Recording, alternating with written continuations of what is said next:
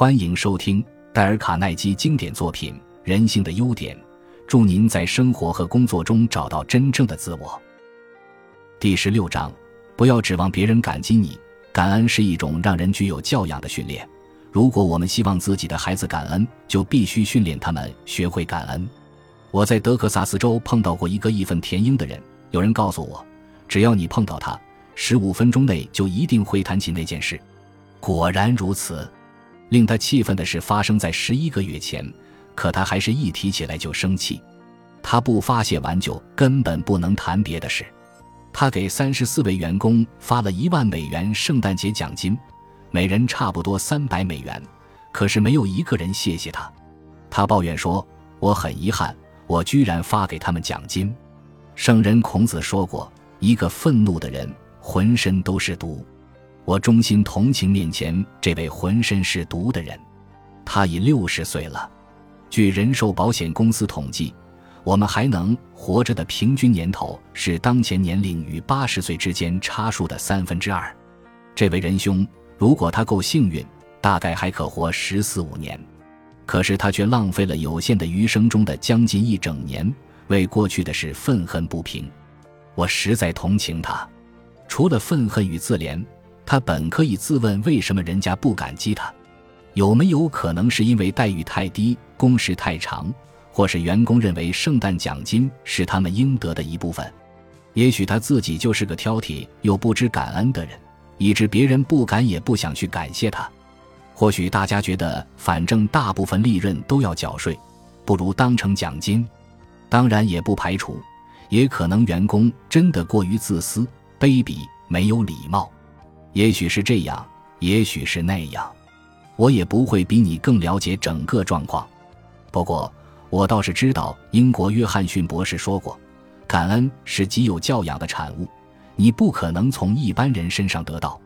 我要谈的重点是，他指望别人感恩，乃是犯了一个一般性的错误。他实在不了解人性。如果你救了一个人的性命，你会期望他感恩吗？你可能会，可是。看看塞缪尔·莱博维茨的遭遇，就知道这是一种奢望了。在他当法官前，曾是位有名的刑事律师，曾使七十八个罪犯免上电椅。你猜猜，其中有多少人曾登门道谢，或至少寄个圣诞卡来？我想你猜对了，一个都没有。耶稣基督曾用一个下午使十个瘫痪的人起立行走，但是有几个人回来感谢他呢？只有一位。耶稣基督环顾门徒，问道：“其他九位呢？他们全跑了，谢也不谢，就跑得无影无踪。让我来问问大家：像你我这样平凡的人，给了他人一点小恩惠，凭什么就希望得到比耶稣基督更多的感恩？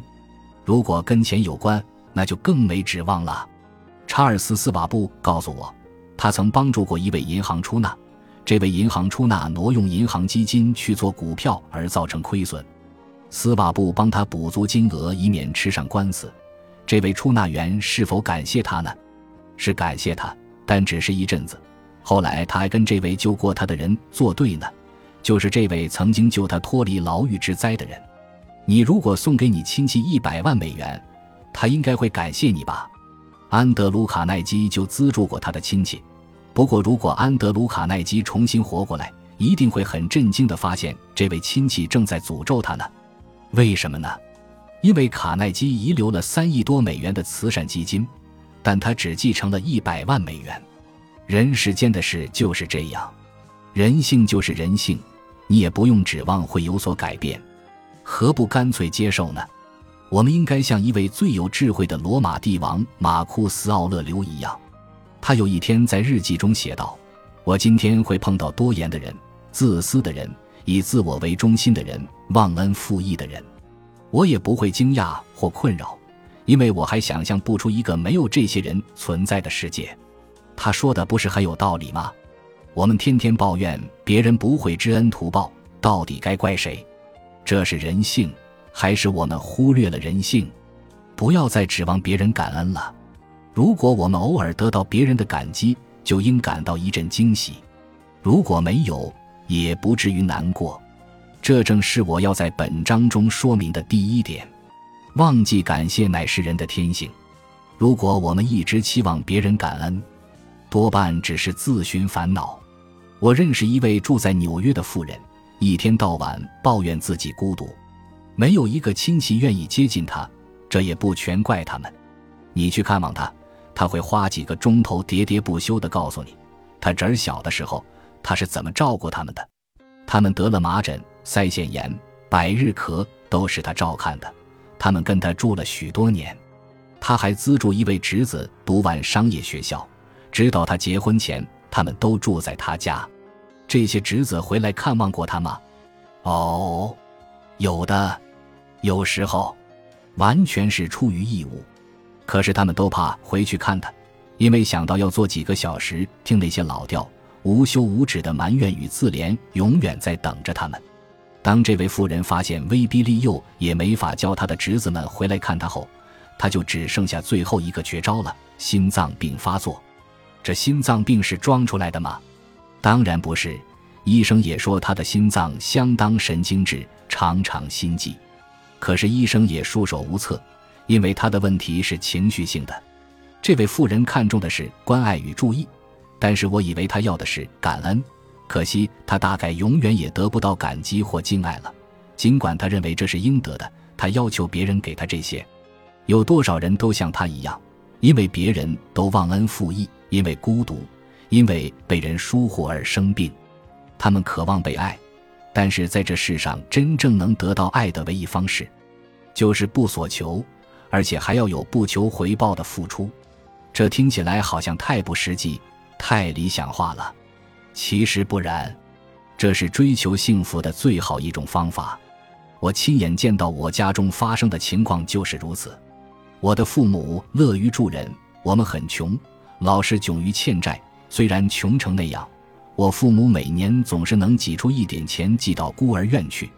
他们从来没有去拜访过那家孤儿院，可能除了收到回信外，也从来没有人感谢过他们。不过他们已得到了报偿，因为他们享受了帮助这些无助小孩的喜乐，并不希冀任何回报。在离家外出工作后，每年圣诞节，我总会寄张支票给父母。请他们买点自己喜欢的东西，可是他们总也不买。当我回家过圣诞时，父亲告诉我，他们买了没日用品送给城里一个有很多小孩的贫苦妇人。施予而不求回报的快乐是他们所能得到的最大快乐。我深信我父亲已符合亚里士多德所谓的“得享快乐”的理想人了。亚里士多德说，理想之人会享受助人的快乐。但他接受别人的恩惠时会感到羞愧。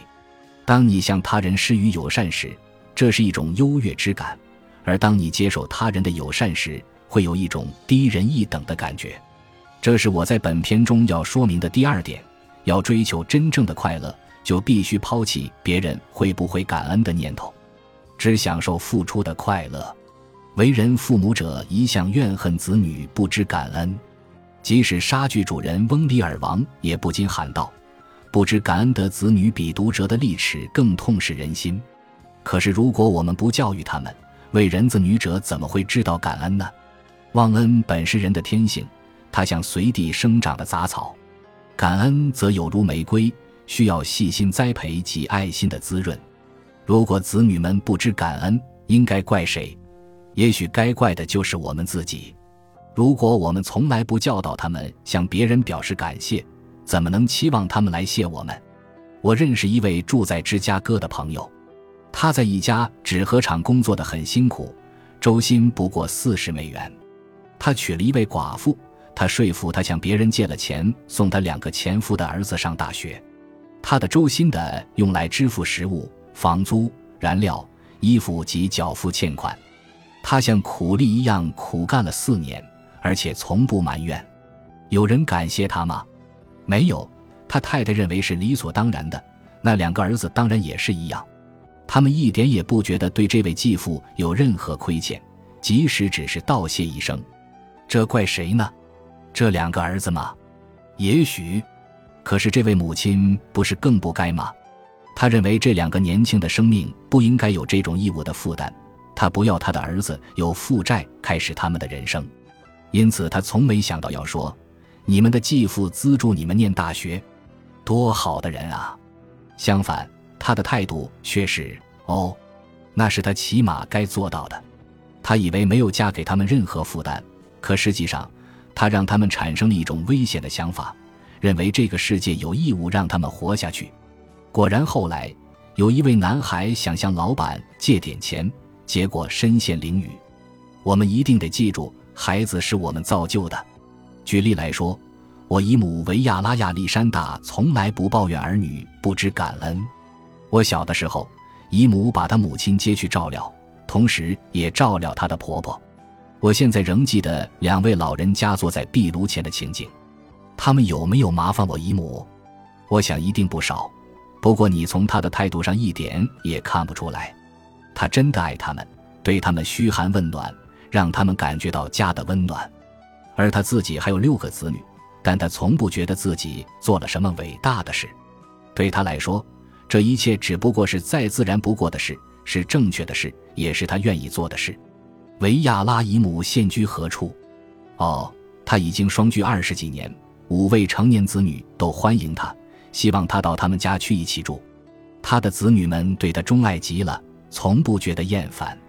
是出于感恩吗？当然不是，这是真正的爱。